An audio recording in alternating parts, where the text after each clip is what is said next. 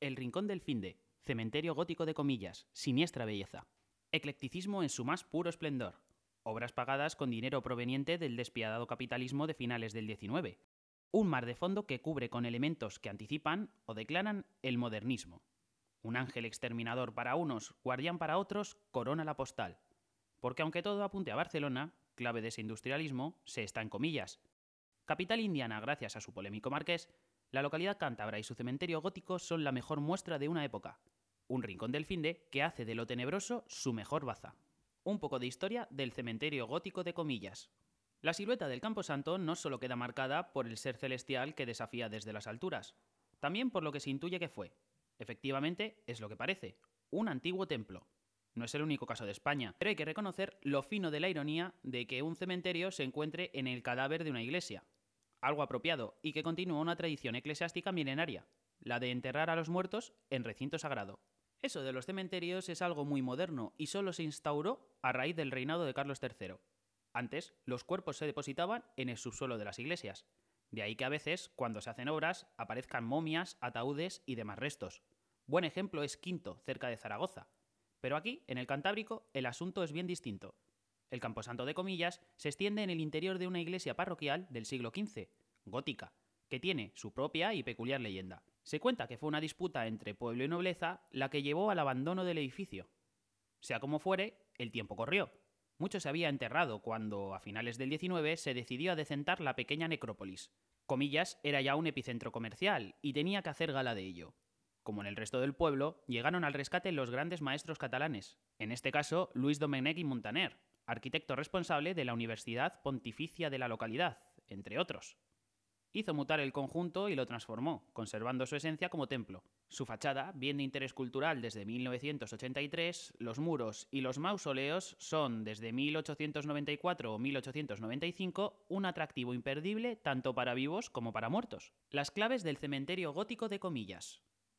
Hay una clave que predomina sobre el resto, como el anillo único lo hace sobre sus colegas en la obra más famosa de Tolkien. Se trata, claro, del ángel exterminador del escultor Josep Limona.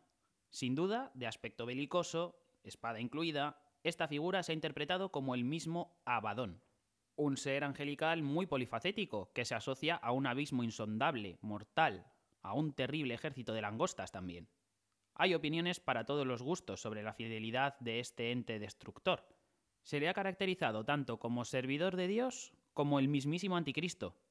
Con todo esto en mente, su silueta recortada contra el cielo de comillas resulta todavía más poderosa.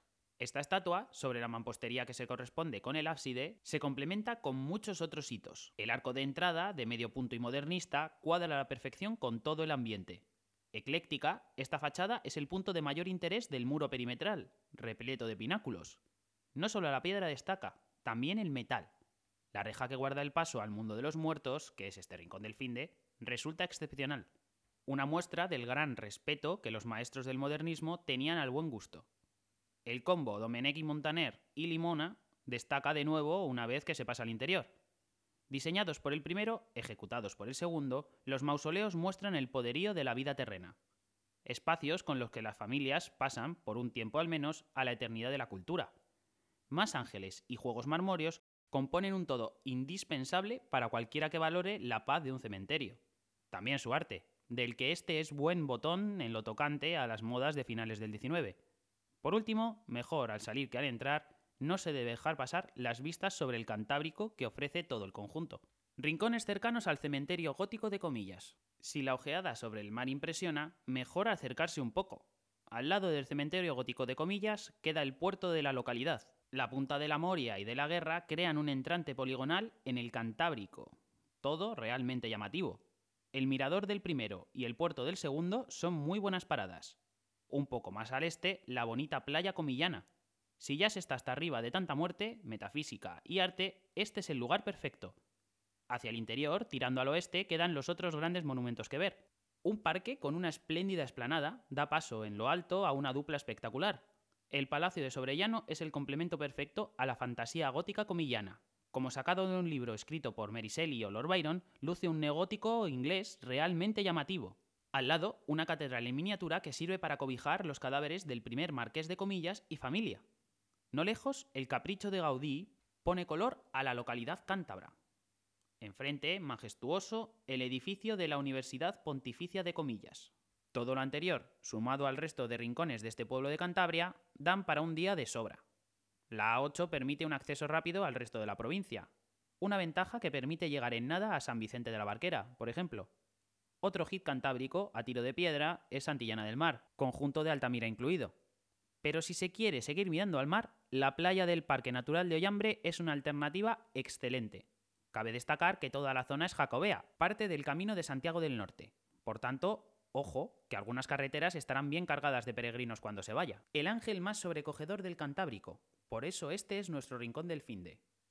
La mera visión del ángel exterminador de Imona justifica una escapada.